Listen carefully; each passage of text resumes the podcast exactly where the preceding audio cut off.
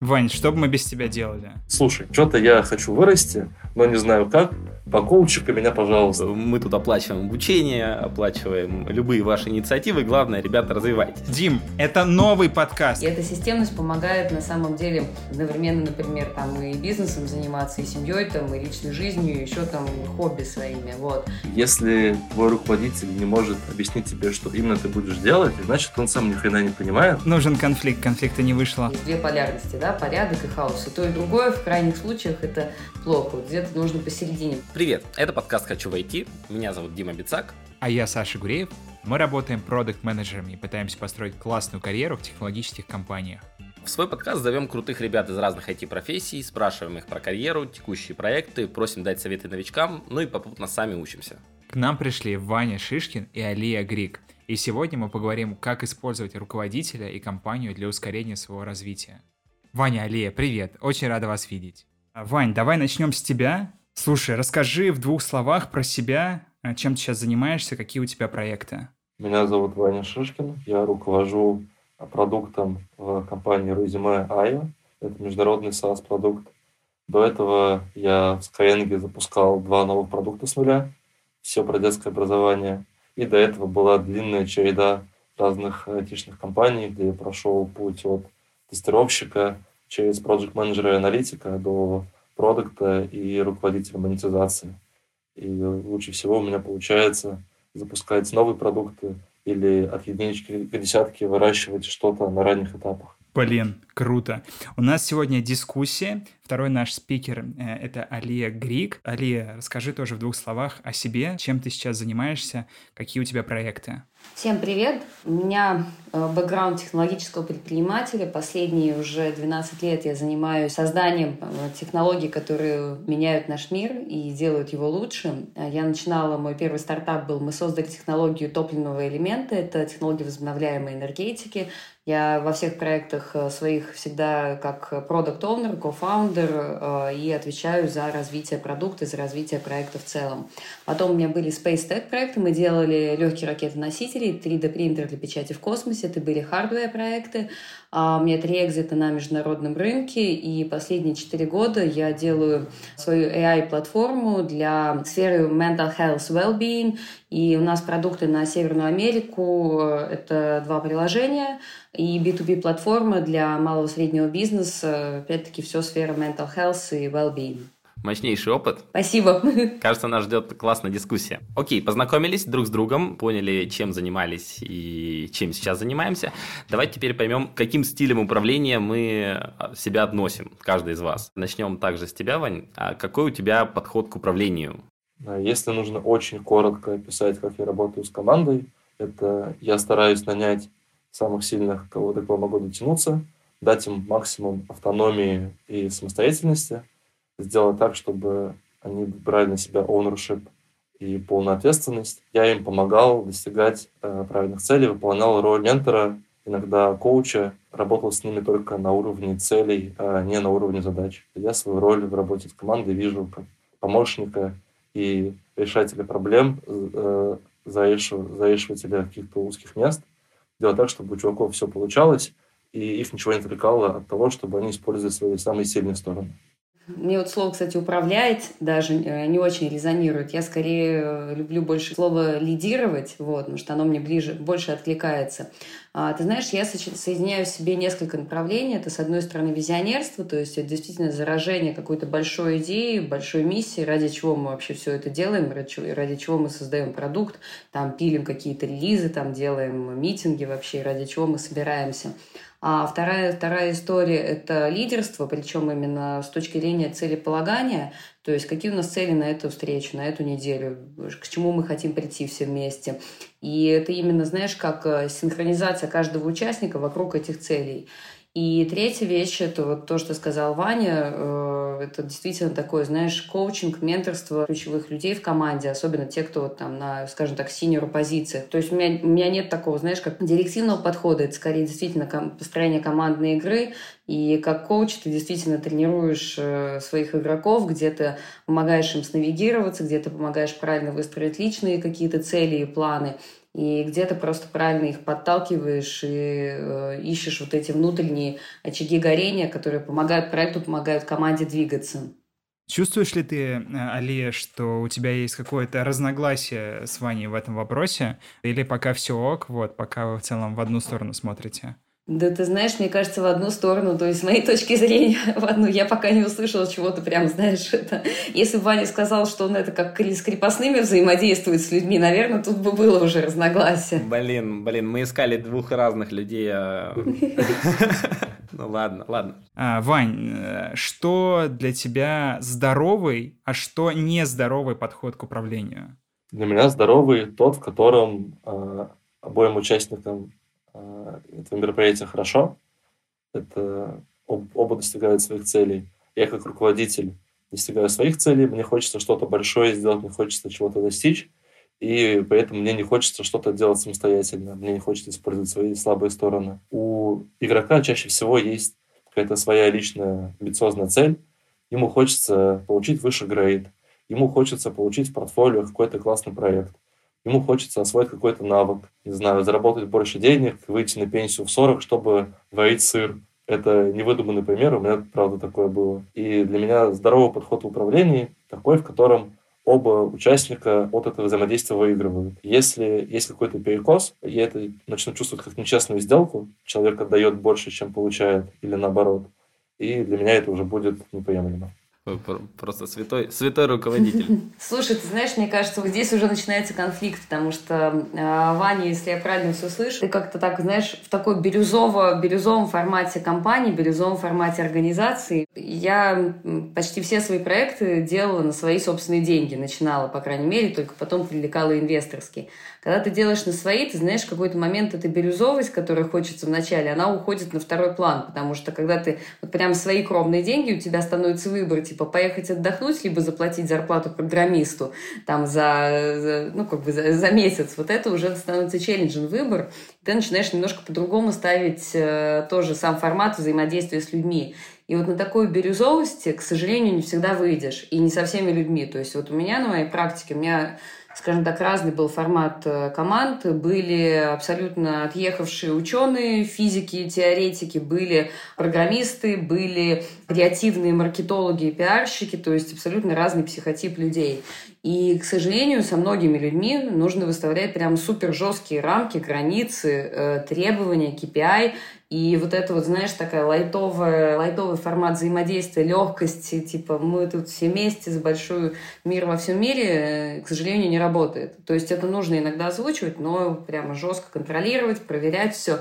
Это как, знаешь, э, я для себя такой даже психотип определенный людей открыла. Ты вроде хочешь им помочь, стремишься их развивать там, и так далее. Им не нужно. Им нужно вот от это, от, э, как это, от, от зарплаты там, до зарплаты отпахать там, по определенным гайдлайнам и правилам и точка. Вот. Вот, и все, больше ничего не работает. Круто, мне, мне очень интересно. А, я тоже встречал таких людей, но я чаще всего выбирал с ними не работать, потому что мне, во мне нет этого внутреннего регулярного менеджера, который может сделать так, чтобы поезда вовремя ходили. И вот я не был готов тратить энергию и силы на то, чтобы человека контролить, ставить ему жесткие рамки, но иногда находил какую-то прослойку какого-то человека, с которым э, можно работать так, как я привык, а он будет лидером, например, операционного направления, где нужно выстраивать жесткую иерархию, расписание, и чтобы все было по полочкам. Вот в твоей практике, что это за тип людей таких, с которыми нужно работать более жестким контролем? Я бы так сказала. Э, это могут быть люди из абсолютно разного формата, то есть это могут быть джуны, и мидл, там, и сеньоры, и разного, скажем так, типа деятельности, это скорее зависит от э, самого формата человека. То есть мы даже на самом деле в какой-то момент в команде для себя разработали, мы просто частично это начали делать в одном из продуктов, потом применили у себя же в команде. Мы сделали методику для анализа типов людей, психотипов, там, на базе там, соционики, MBTI подходов, там, психологического типирования. И прям вот всю команду разделили на вот разные типы, там, про, ну, проведя анкетирование, естественно.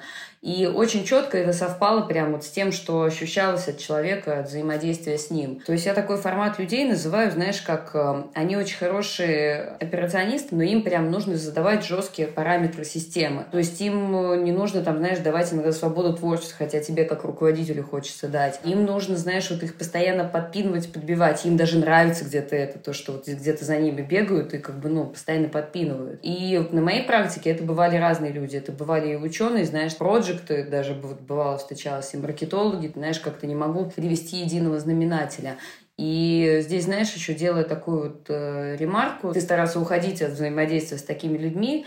Я, наоборот, знаешь, это рвусь сразу же как-то в бой. То есть я люблю с разными людьми взаимодействовать. Это, на самом деле, как челлендж каждый раз. То есть чем сложнее человек, тем на самом деле ты круче как э, руководитель, как лидер там прокачиваешься, потому что ты начинаешь пазл такой, так, с какой бы стороны, как бы, как с этим работать. Но я сейчас не говорю про какие-то крайние, да, ситуации, когда там, не знаю, человек там вообще безответственный, безалаберный и вообще там забивает на все, то есть таких, конечно же, да, там нужно гнать в шею и до свидания.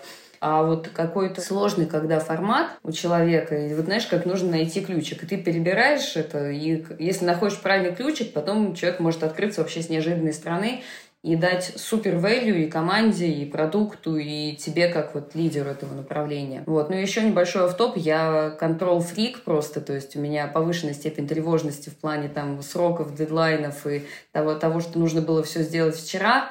Вот. Поэтому это дополнительно задает такой, знаешь, определенный драйв команде, назовем это так. Классно. Первый совет для начинающих ребят. Если твой руководитель не может объяснить тебе, что именно ты будешь делать, для чего именно он тебя хочет нанять, что ты сядешь и сделаешь в первую очередь, значит, он сам ни хрена не понимает. Можно давать большую неопределенность синерам со словами вот нужно куда-то туда копать, э, сделай, сделай, зашибись. И если ты не понимаешь, что нужно делать, это нормально ты не понимаешь, что нужно сделать, но ты понимаешь, кто за тебя разберется. В случае с джунами, если руководитель не понимает, что нужно делать, и зачем-то берет джуниора и хочет, чтобы это сделал джуниор, то получится вот то, что происходило у меня в половине случаев. Я чего-то от него хочу, я хочу, чтобы было зашибись, но я не знаю, что конкретно надо делать и что такое это зашибись. Он тоже не знает, что ему делать, и он фрустрирует и не растет. Если сформулировать в виде совета, то если ты начинающий специалист, спроси будущего руководителя, который тебя нанимает, какие будут твои задачи на ближайшие месяцы или три месяца. Конкретные задачи, что я буду делать. Если руководитель четко отвечает, что «О, как только ты выйдешь, я тебе отгружу вот это, вот это, вот это», это означает, что ему правда нужно это, что ему кто-то должен это сделать, но не хватает рук, и все просто ждут, не дождутся, пока кто-нибудь возьмется и затащит. А если там какой-то расплывчатый, типа, ну, там, какие-то неоформленные мысли, то, скорее всего, ты выйдешь и окажешься у кого-нибудь типа меня, э, образца 2018 года, и будешь фрустрированно ходить. Почему 2018-го?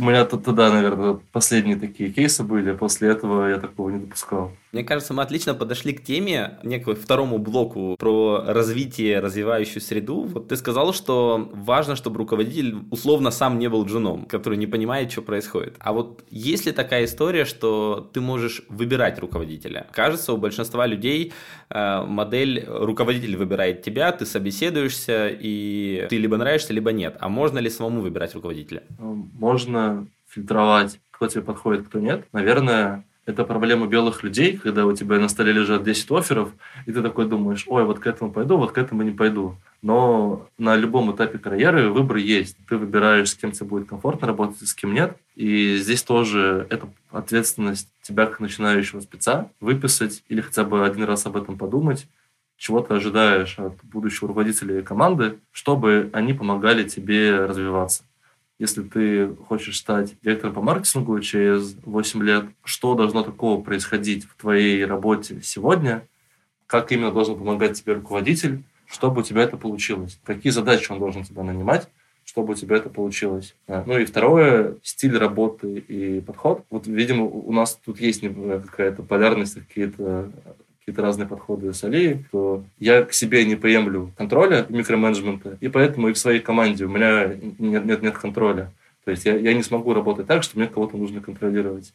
Если ты про себя знаешь, какой подход лучше всего позволяет тебе фигачить, то ищи руководителя с таким подходом. Если ты э, вольный художник, и тебе хочется, чтобы тебе дали цель, оставили в покое, а ты принес и похвастался, какой ты классный сделал, то ищи такого руководителя, такую команду, в которой это допустимо. Будет странно, если ты пойдешь в какой-нибудь операционный отдел, где жестко дрючат за каждое отступление от регламента, и будешь ожидать, что тебе там комфортно будет расти, развиваться, когда ты вольный художник.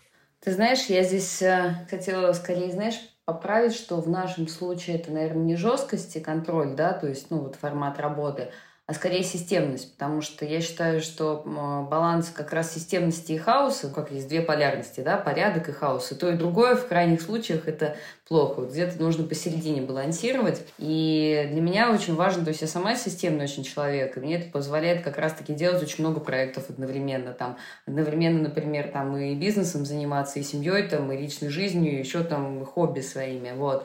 И эта системность помогает на самом деле в командах тоже нужно различать жесткость, системность и бюрократию. Это три разных немножко ипостаси. Вот. То есть не уходить ни в бюрократию, ни в жесткость, но при этом держать рамки системы, потому что без них структура начинает сыпаться, и начинаются неэффективные процессы, неэффективные действия, замедление сроков, замедление результатов, в общем, ну и целая цепочка. Есть такой очень классный мем, там такой подходит Джун, стоит пирамида из кучи таких, как ММДМсов а, желтого цвета, и он видит, что в одном месте такой синенький ММДМс, он такой, о, типа, я сейчас исправлю ошибку в коде, вытащу этот синенький ММДМс, который, типа, на его взгляд очень портит сильно всю эту, как бы, ну, желтую картинку когда он вытаскивает эту синенькую штучку, естественно, вся эта штука начинает просто вот как бы обваливаться и падать. Вот, это вот как раз-таки про систему и про удержание границ, которые не, позволи, не позволит твоему, твоей компании, твоему продукту рассыпаться на вот эти мелкие детали. Хотя, как бы, ну, а вот человеку уж кажется, что он делает сейчас правильную задачу, какое-то решает действие. Это на самом деле в момент может, ну, как бы очень много, многие процессы обрушить. Поэтому системность — это про это. И на самом деле системность а это отзывы уже людей, которые там со мной работают, сотрудничают со мной, у меня э, в моем подчинении находятся, что она им помогает перестраивать свою жизнь, особенно в формате удаленки. Мы многие годы еще до пандемии работаем в дистанционном формате с командой. И когда ты выстраиваешь правильные рамки системы, у людей начинает жизнь меняться, они начинают раньше вставать, там, work-life balance отслеживать. То есть у них, э, у многих вот эта системность, она переносится на их жизнь. И вот это я считаю тоже очень круто, потому что человек вот в этом плане вместе с командой он начинает расти по-другому. Мне кажется, люди в коробке не получают системность э, при рождении, и она как-то должна где-то появиться, и часто это как раз э, работа какая-то первая. Если появляется руководитель, кто может это привить. Интересно послушать э, твое мнение, как выбирать руководителя, чтобы быстро расти. Ты знаешь, я рекомендую выбрать, во-первых, руководителя, у которого есть энергия, то есть который прям заряжен на результат, заряжен на идеи, заряжен, чем он делает, потому что это дает сразу совершенно другую динамику работы и взаимодействия. Второе, я рекомендую, чтобы очень важно, чтобы было соединение по ценностям и по целям, потому что если тебе не откликается продукт, не откликается проект, в который ты идешь работать, то, ну, как бы, зачем? Зачем идти на эту сделку с первого же, с первого же дня, с первого же момента, с первого же руководителя? А потом я очень, э, очень важно как-то понять, насколько действительно руководитель для тебя может понятно объяснить, что, что ты делаешь, ради чего, и как то, что ты делаешь, влияет на большой результат. Потому что это сразу же тоже немножко другой формат э, для, для человека мотивации. Почему ты здесь и как каждое твое действие каждый день влияет на результат всей команды, это дает э, очень большой энергоресурс внутренний. Вот. Я бы вот, вот такие штуки рекомендовала. Ну, и это, в принципе, на собеседовании можно, ну, как бы сразу же все это прочекать, потому что, ну, просто вот двумя-тремя вопросами.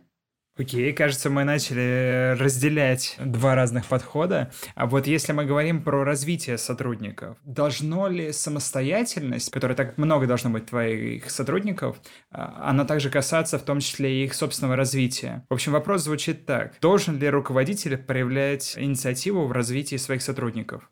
Проявить инициативу можно, важно из какой роли, из какого, из какого интеншена. Я абсолютный противник а, такого патерналистского подхода, что я сейчас скажу тебе, что тебе делать. Я говорю тебе, что тебе нужно брать и развиваться. А, можно использовать подталкивание, можно использовать какую-то мотивацию.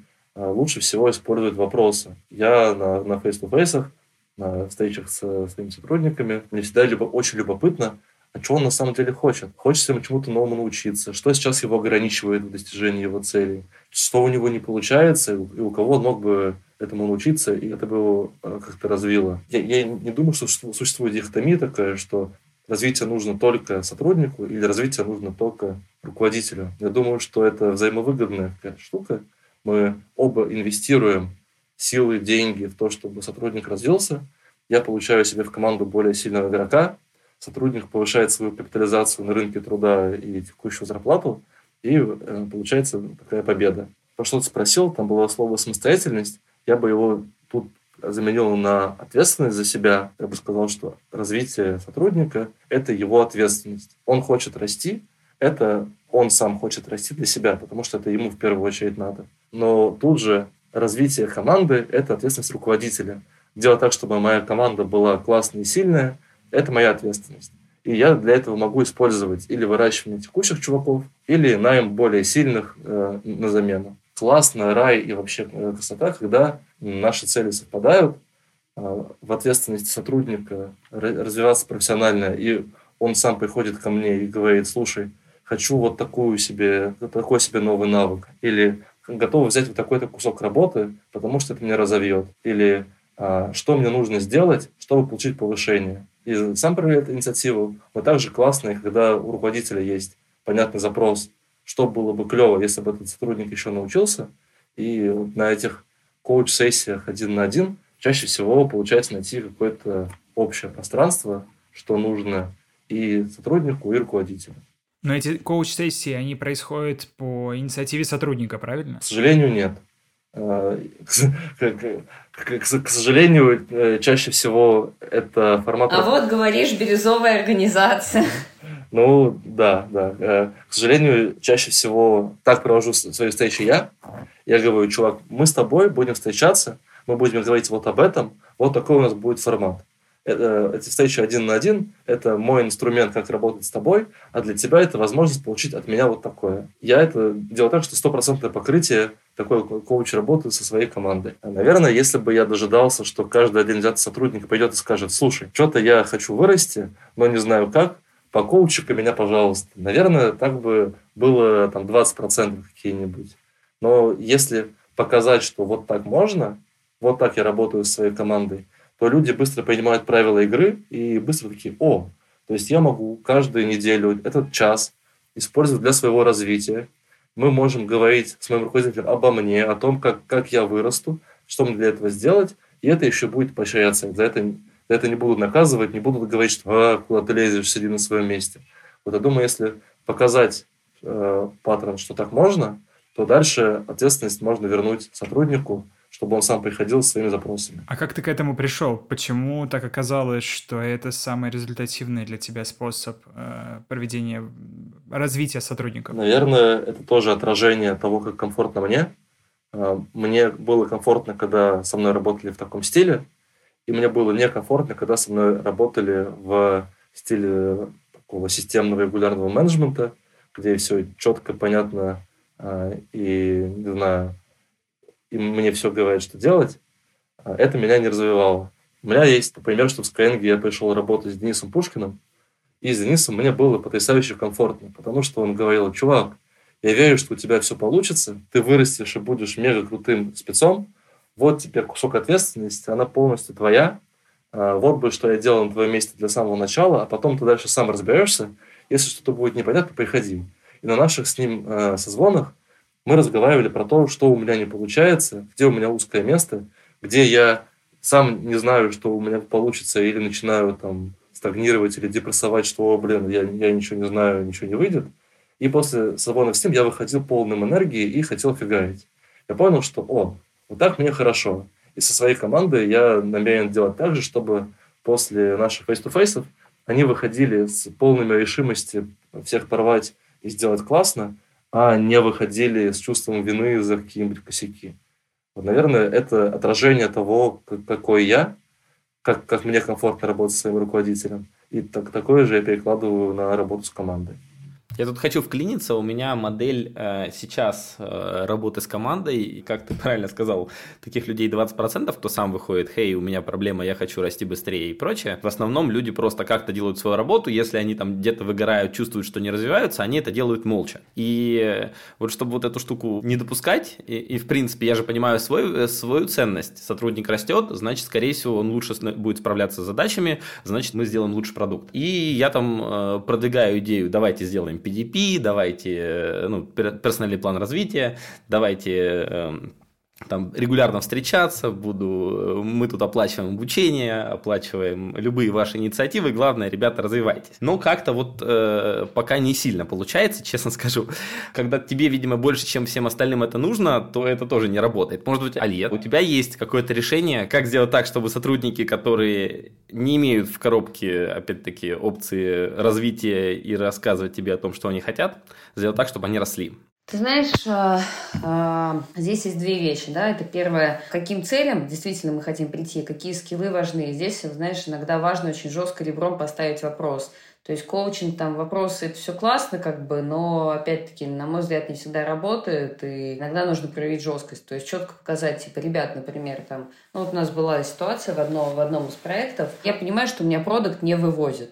То есть вот у меня от продукта вот такие, такие, такие ожидания, то есть, ну, как бы, что, ну, что, по идее, должен делать продукт, а он из этого там, э, ну, реально делает 80%.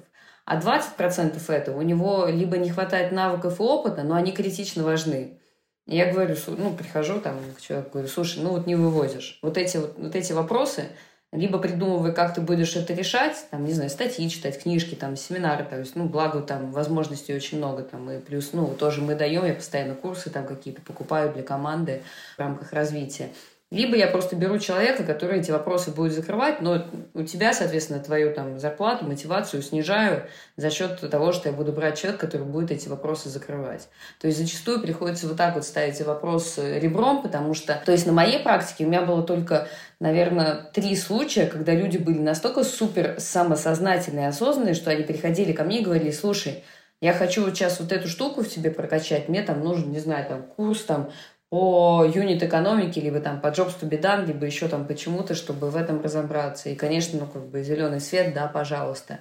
Ну, еще такой из, я думаю, что это там, ну, не то, что прям такой хак, но мы проводим в компании иногда такой, как обмен знаешь, как библиотека, встреча библиотека, то есть когда встречаемся и как бы, ну, не, не связанные прям напрямую с продуктом вещи, обсуждаем какие-то там новые статьи, идеи, материалы, не знаю, там фреймворки те же, либо там кто что прочитал, изучил.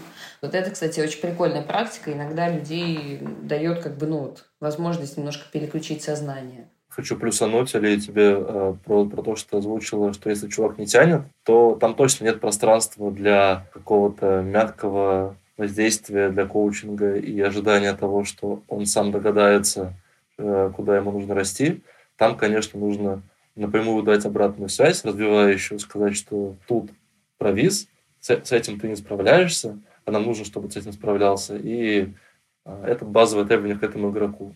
Вот в таких ситуациях я тоже не, не пытаюсь как-то к этому мягенько подвести, а даю а, прямую обратную связь и тоже на выбор. Или ты это закрываешь, или я нахожу игрока, который сможет это делать а, вместо тебя, у кого не будет такой проблемы. Причуки, мне кажется, мы, мы начали делать подкаст для, для менеджеров, а не для начинающих.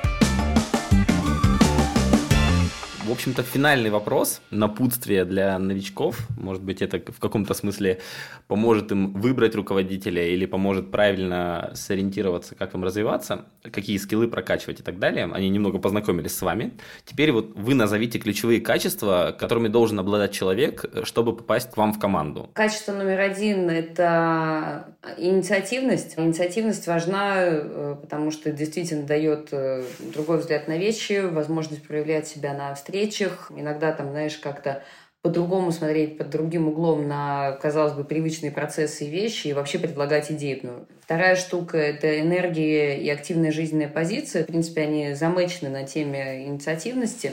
Но если человек там, знаешь, тухлый и приходит, знаешь, как э, на работу, чтобы его там, типа, как это, пожалейте меня, тут я тут такой классный, либо я тут такой крутой спец, там, типа, платите мне зарплату, потому что я крутой, ну, как бы странный подход. То есть важно, чтобы у человека была жизненная именно, знаешь, как энергия двигаться, развиваться и вообще что-то делать, создавать. Третья штука — это честность. Честность в плане ну, вообще себя, честность по отношению к команде, к проекту, честность в плане там, выполнения сроков, то есть такая честность слэш ответственность. Четвертая штука – это наличие дисциплины, причем внутренней дисциплины и дисциплины в плане процессов, проекта и так далее. Вот, всему остальному, я считаю, можно научить. Даже если нету там, например, не знаю, миллиона прослушанных курсов, подкастов, книг, пяти высших образований, потому что бывают случаи, когда есть вот это все, но нету четырех важных качеств. У меня очень похожий список, прям до степени смешения. А у меня на первом месте это высокий уровень энергии. А мне важно, чтобы у человека было энергии, как, хотя бы как у меня, а лучше больше. Я не умею работать с людьми, которые такие... Второе – это проактивность. То есть э, чувак э, сам предлагает, приносит э, идеи, приносит решения, приносит, что мы будем делать, а не ожидает, что ему скажут, что нужно делать. Я ненавижу говорить людям, что нужно делать. В такие моменты чувствую, что нафига я тебя нанимал, если мне нужно за тебя подумать и за тебя решить, что нужно делать. Третье – это ответственность, но не в значении, что если я обещал, то сделаю, потому что я ответственный, а ответственность за себя, что то, что происходит со мной в моей жизни, с моей карьерой, с моими задачами, с моим проектом, не знаю, с моими эмоциями, это все моя ответственность. И если что-то идет не так, значит, я что-то поменяю в себе, в себе или в своей работе. Под четвертое зарезервировано какой-нибудь самый главный hard skill для позиции, на которую я нанимаю. Какой-то один, самый критичный, самый важный, он зависит от позиции. И дальше какие-то уже менее значительные вещи. Да, круто, согласна. Только единственная штука добавлю, что я еще очень люблю брать людей в команду, которые умнее в чем-то меня, хотя бы в одной какой-то штуке. Точно. Пока, пока тебя слушал, я это в голове записывал, что он должен э, дополнять какую-то мою слабую сторону, иначе, иначе нафига. А можно, можно в конце подкаста вставить э, рекламу вакансии? Конечно. Я ищу двух продукт менеджеров э, в компанию resume.io. А, одного на build resume, это наш core продукт, второго на retention удержание пользователей. Будет прямая работа со мной. Я буду помогать тебе расти, давать сложные цели и задачки. Вообще будет офигенно. Приходи ко мне работать, если твой уровень middle plus senior. А, тоже на правах, э, на аналогичных правах я ищу сейчас продукта в новый продукт, который мы запускаем в рамках платформы Human Cosmos. А, это будет продукт, посвященный mental health well-being на Северной Америке в формате с conversational AI. Я ищу сильного продукта, который разбирается теме AI, который хочет двигать продукт на глобальный рынок, э, будет непосредственно работать со мной в команде опять-таки от себя могу гарантировать доступ к самым крутым адвайзерам, экспертам, развитию и делиться своим, своим опытом создания крутых международных продуктов. Ну что, ребят, спасибо большое за эту дискуссию. Алия, Ваня, мы желаем вам удачи в ваших проектах. Ну и, конечно же, побольше вам классных сотрудников, больших результатов. На этом все. Да, спасибо, ребят.